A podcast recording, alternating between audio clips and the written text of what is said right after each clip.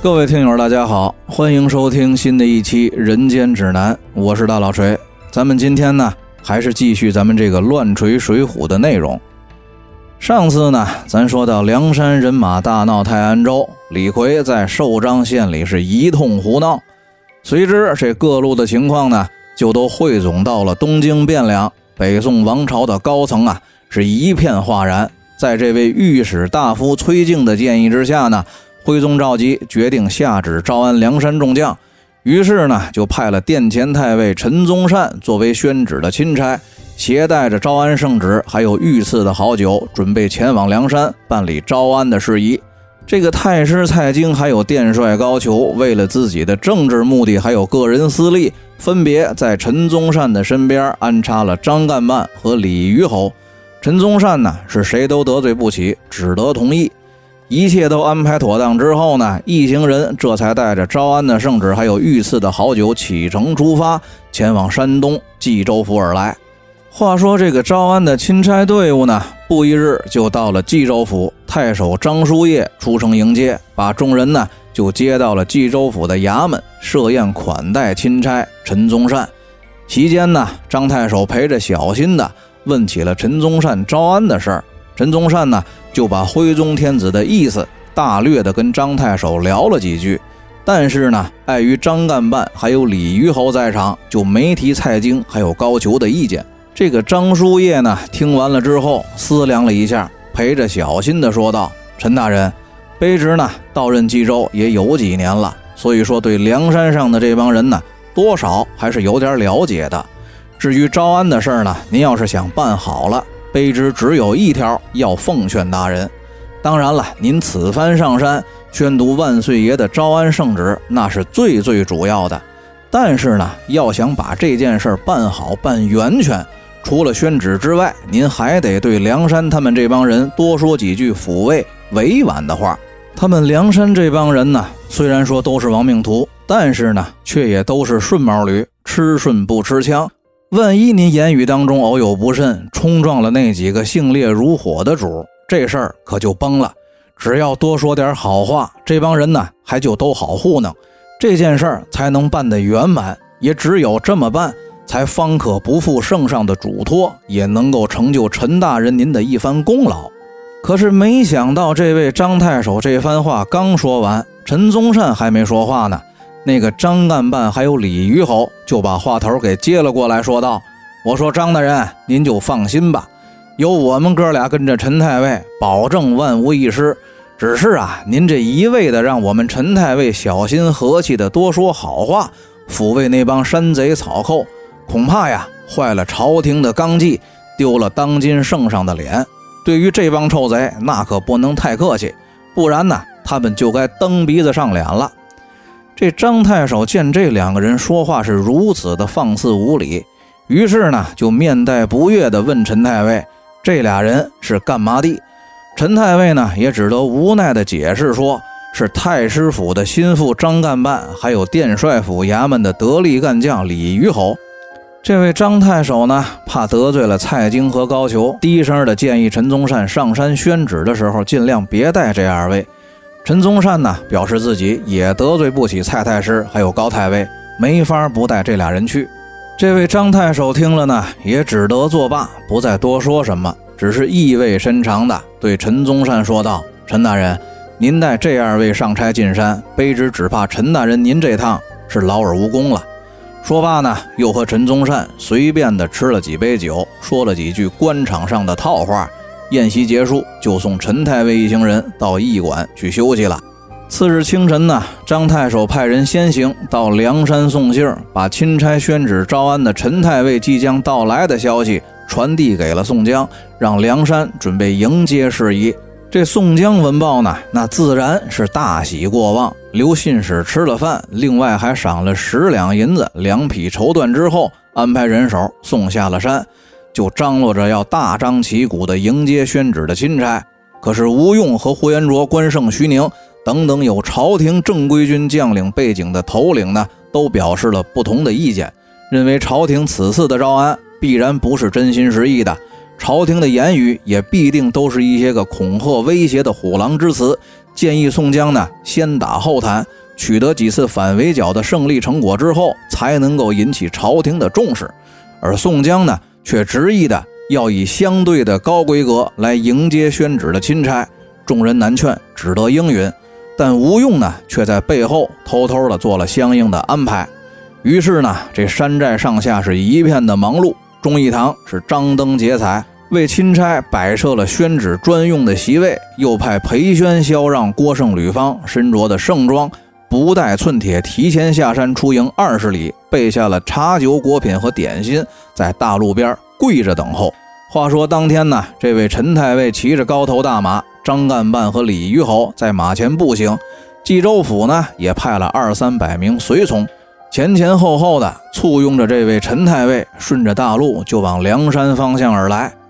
这梁山探路的喽啰呢，就回报给了裴宣、萧让、郭盛、吕方四位头领，说钦差的道队临近，四个人呢早早的就跪在了路旁迎接等候。时间不长，钦差的仪仗道队过来的时候，这位陈太尉还没说什么。张干办呢，就颐指气使、横眉立目的质问道：“你们那个贼头宋江算什么东西？圣上开恩下旨招安你们这帮贼，他宋江凭什么不亲自来迎接？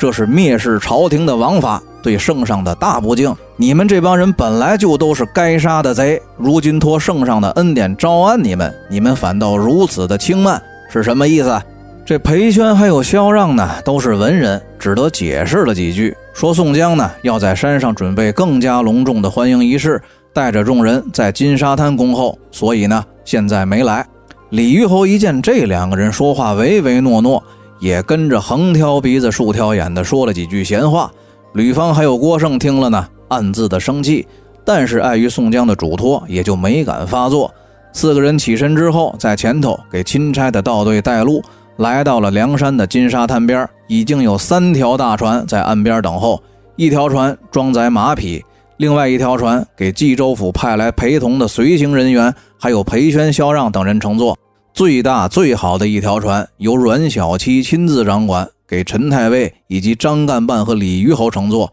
还有从东京汴梁跟来的一众人员，带着诏书还有御赐的好酒，也都上了这条船。这阮小七呢，带着二三十个水手，个个身边都配着一口腰刀，漫不经心地坐在船帮上。见了钦差大臣上船，一不行礼，二不迎接。等这位陈太尉坐好之后呢，阮小七一声令下，众水手就荡桨摇橹、支舟离岸的开了船。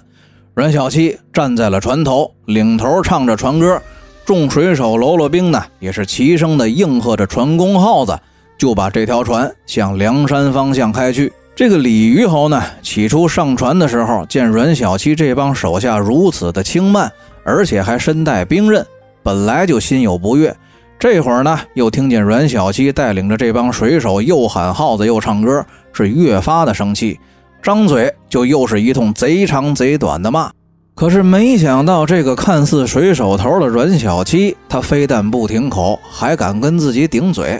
于是呢，李玉侯就抡起了鞭子，挨个的抽。这船上的水手们呢，也都不还手，一个个的翻身跳下了水去。剩下这条大船在水面上无人操控，是原地打转。这个阮小七呢，事先是得到了吴用的授意，所以说呢，趁李虞侯鞭打众水手的时候，伸手就拔开了船舱隔板上的塞子，放出了预先存在后舱里的水，大喊了一声：“我操，船漏了！”然后呢，就向上游方向发出了求救的信号。这大船上的众人呢，顿时是一阵惊慌，乱作了一团。此时，从上游划过来两条快船赶到，把陈太尉还有张干办、李虞侯一行人都接了过去，掉头就朝梁山而去。船上的御酒根本就没人顾得上。话说这阮小七呢，见钦差等人去得远了，就打了个呼哨，把刚才跳下水的水手们重新叫回了船上，带领着众人齐心合力的把船舱里的水都淘干擦净之后，就要带头尝尝这个御赐的好酒。于是阮小七啊，就从这龙凤蛋里拿出来一瓶酒，打开了封口，当时就闻见一阵酒香扑鼻，也顾不得有毒没毒，端起来就喝。时间不长，就给喝干了一瓶。但是呢，觉得意犹未尽，又让手下的喽啰开了一瓶。反正呢，是越喝越好喝，不知不觉之间，自己一个人就喝干了四瓶。这会儿呢，才注意到了船上的这帮水手喽啰，个个的都眼巴巴的看着自己喝酒，这才哈哈一笑，让手下众人把剩下的六瓶酒都给分着喝了。之后呢，又用船上剩的多半坛子村里小作坊酿的酒，又怼了点梁山坡里的湖水，灌回了御酒瓶子，重新把瓶口封好，又放回了龙凤蛋里。这才命令着水手们加快了速度，摇着船过了金沙滩，上了岸，汇合了等候在金沙滩岸边的宋江还有陈太尉等人。这个李鱼侯呢，一见是刚才船上的那个水手头来了，于是呢。又当着宋江的面一通的说阮小七的坏话，并且指责宋江用漏水的船来迎接钦差大臣，言语之间呢是十分的蛮横无理、目中无人。宋江呢还是一味的陪着小心向李鱼侯还有陈太尉赔礼道歉，看得众人心中不忿，只是碍于宋江的面子都没有发作。到了山上忠义堂，宋江呢带领着众人把陈太尉让到了正中。准备宣读圣旨，摆好了香案御酒，领头就跪在了香案前。手下一百零七个头领当中呢，唯独不见了李逵。此时呢，宋江虽然担心，但也没有心思还有精力去找李逵，只好命令剩余的兄弟都按次序跪在了自己身后，等候陈太尉当众宣读旨意。只见这位钦差陈太尉呢，当时是先正官后吕然，又从上到下的整理了一下自己的仪表。才恭恭敬敬地从诏书的匣子里头请出了圣旨，展在眼前，清了清嗓子，朗声宣读道：“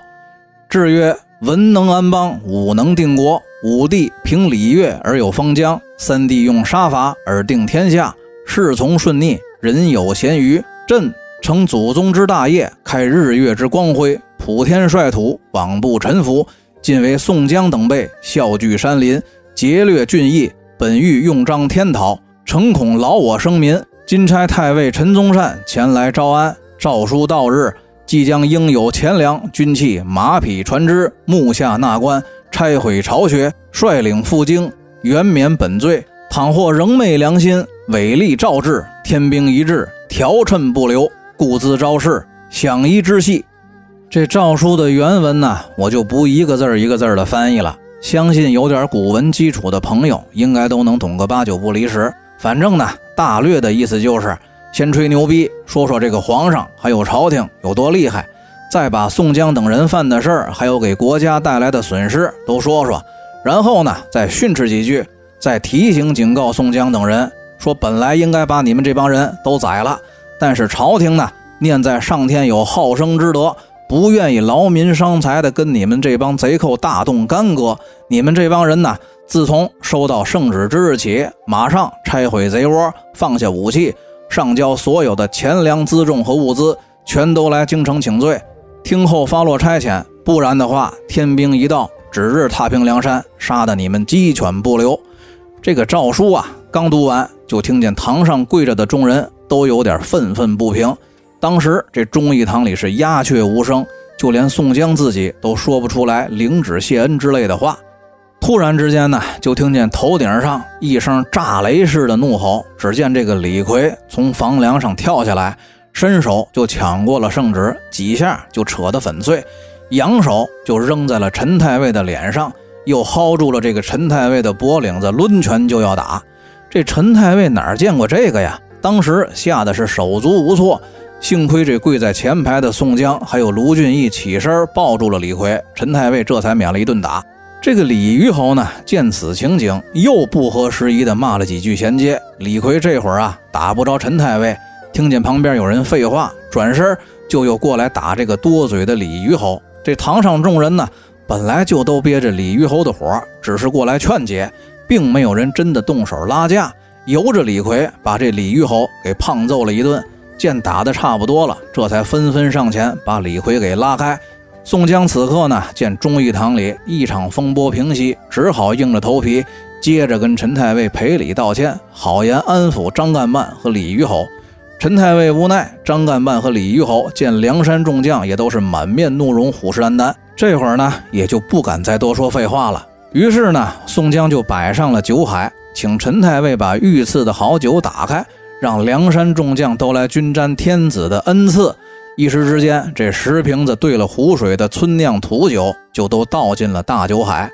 鲁智深、武松等喝酒的行家上前一看，又闻了一鼻子，当时就暴跳如雷，抽出了双刀，抡起了禅杖，当时就要动手。刘唐、穆弘还有史进也都挺着破刀，扬言要杀了钦差大人。这宋江一见要出大事急忙横身就护在了陈太尉的身前，马上传令准备轿子和马匹，准备护送钦差大人下山。而此时呢，山上的头领已经有一多半都堵在了忠义堂门口骂街。宋江呢，只好让卢俊义亲自上马，由自己陪同护送着钦差大人下山，到了金沙滩前，并且呢，一再的赔礼道歉，说好话，向陈太尉解释。并不是我们梁山众将无心归顺，可能啊是这起草诏书的老爷们不知道我们这里的具体情况。如果诏书的言辞能写得温和一点，兄弟们肯定能够尽忠报国。还请陈太尉回朝面见皇上的时候呢，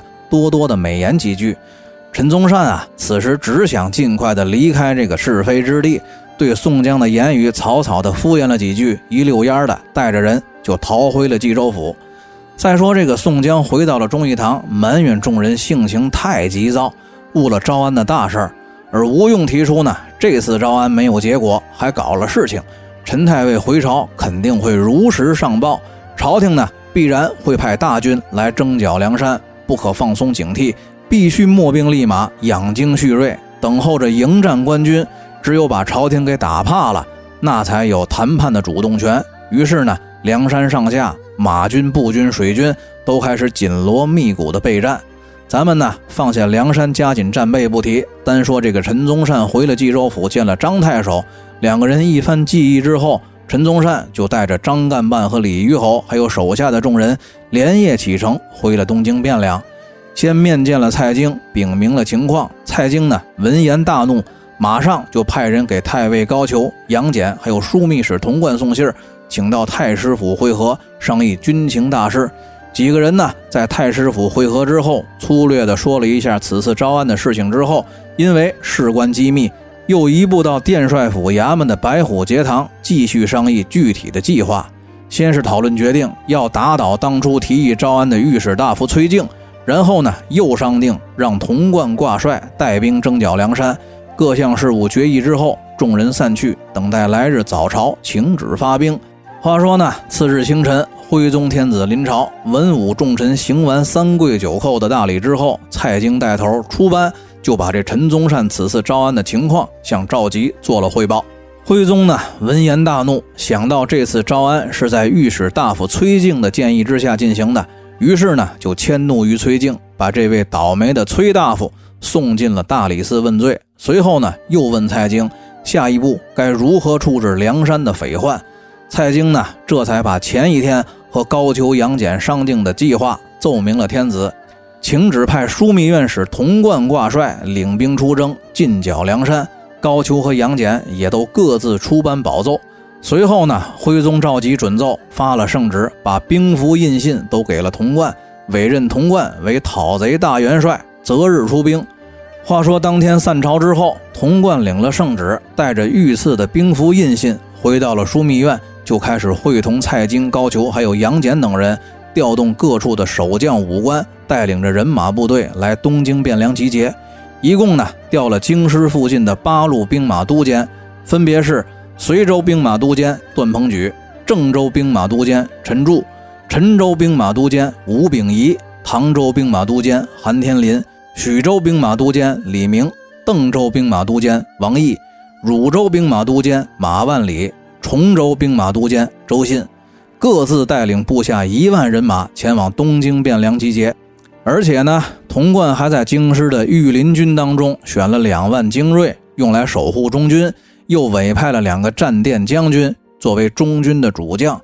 话说童贯呢，把这调兵的公文就发往了各地，派人到武库司领取了十万人马所需的武器、衣甲、辎重物资，把枢密院的事务交给了枢密副使。准备等各路人马集结完毕之后，则即日出征。非止一日，这八路兵马都监率领着本部人马陆续到来，两万御林军也集结完毕。童贯下令分发了一应必要的物资之后，选定了一个好日子，召开了誓师大会，祭了旗，放了炮，辞别了天子，准备出征。蔡京、高俅还有杨戬等人也都来相送，无非啊是说了一些马到成功、早日凯旋之类的话。童贯喝过了壮行酒，翻身上马，踌躇满志的领着十万人马，浩浩荡荡就开赴冀州府而来。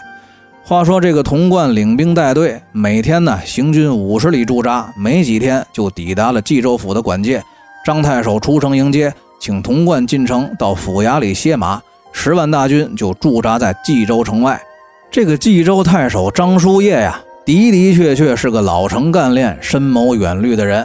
依旧还是建议童贯进兵要谨慎行事，多用智取，少用强攻，不战而屈人之兵才是上上之策。不料这个童贯呀，挂帅来征剿梁山，功利心太重，而且呢，背负着极大的政治野心，一心只想着要踏平梁山，活捉宋江，哪里听得进去这位张太守的话？当时就是一通雷烟火炮的训斥加批评。张太守呢，也不敢再多说什么，只得吩咐备酒宴给童贯、童元帅接风洗尘，外加预祝成功。吃喝完毕，童贯呢也不再州衙留宿，当晚出城回营休息。次日五更，拔营起寨，开赴梁山前线驻扎。咱们再说梁山上宋江等人呢，自从陈宗善离开之后，就一直都在积极的备战，情报工作呢也做得非常到位。童贯刚出汴梁，还没到冀州，这次调了哪几路兵马？带兵的都监都有谁？总兵力一共有多少人？这梁山的核心领导层呢，就已经都知道了。并且根据具体的情况做了一系列的调遣和安排，众头领呢也都带着各自部下的人马，以逸待劳的等候在自己的阵地上。话说童贯带领着十万人马到梁山的前线安营扎寨之后，就开始调兵遣将，任随州兵马都监段鹏举为正先锋，郑州都监陈柱为副先锋，陈州都监吴秉仪。许州都监李明两个人各自率部为后队主将，唐州都监韩天林、邓州都监王毅两个人带领本部人马为左翼，汝州都监马万里、松州都监周信二人率部为右翼，龙虎二将为中军的羽翼。童贯呢，则是坐镇中军为元帅，统领大军，全身也是披挂整齐，头戴帅盔，身披金甲，外套大红袍，怀抱令旗，亲自监督。这十万人马就列开了阵势，旌旗招展，号带飘扬，战鼓震天，号角齐鸣，尘沙荡漾，土雨翻飞的，就向梁山逼近而来。正行进之间呢，有前哨的探马回报说，梁山派来一队骑兵，都是青金绿袍，每个人的马尾上都拴着红缨，红缨上系着几十个铜铃，马鞍子后头还都插着一束颜色鲜艳的雉鸡翎。为首的三个主将呢，也都是身穿绿袍，身后的军旗上写着“巡哨都头领梅雨见张青”。另外两个人分别是花象虎公望和重剑虎丁德孙。这童贯闻报呢，正要派手下的将官去迎战张青，不料呢，张青却在离官军前锋一百多步的地方勒住了马，带领着手下几十名骑兵转身就撤。童贯呢，随即就要下令追杀张青这股小部队。手下的参军提醒童贯说：“张青马鞍后的锦带里都是鹅卵石，此人绝技就是飞石打人，出手必不落空，令人防不胜防。况且呢，从这支小股匪兵的装备特点和服装来看，肯定是诱敌部队，不可追赶。”于是呢，童贯采纳了建议，命令三军按部就班继续行进。张青一见童贯不追，又打马在官军前锋试探了三次。都是无功而返，只得带人撤退。大队的官军行进了不到五里之后，就遇到了李逵、樊瑞、项冲、李衮带领着五百藤牌步兵从山后冲出来，在山坡之下裂开了阵势，纷纷的用盾牌挡在了身前，组成了防御队形。童贯见状呢，马上就令旗一挥，命令前锋的骑兵部队展开队形，准备冲击这股梁山步兵。可是没想到官军的骑兵队。刚刚组成了攻击队形，这股梁山的步兵左右一分，就让出了道路，各自往山坡的两侧撤退了。这童贯的大军赶过了山坡的时候呢，远远的只见刚才那一队梁山的步兵都钻进了树林子，身影晃了几晃就不见了。此时童贯呢，见山后是一片空旷平坦的地形，就下令三军停止前进，原地列阵，摆出了一个四门兜底阵的阵势，要借地形和梁山人马斗一斗阵法。那么，到底童贯这次挂帅出征梁山，摆了这座阵势，梁山人马又是如何应对？双方的胜负如何？咱们呢，下期再说。大家再见。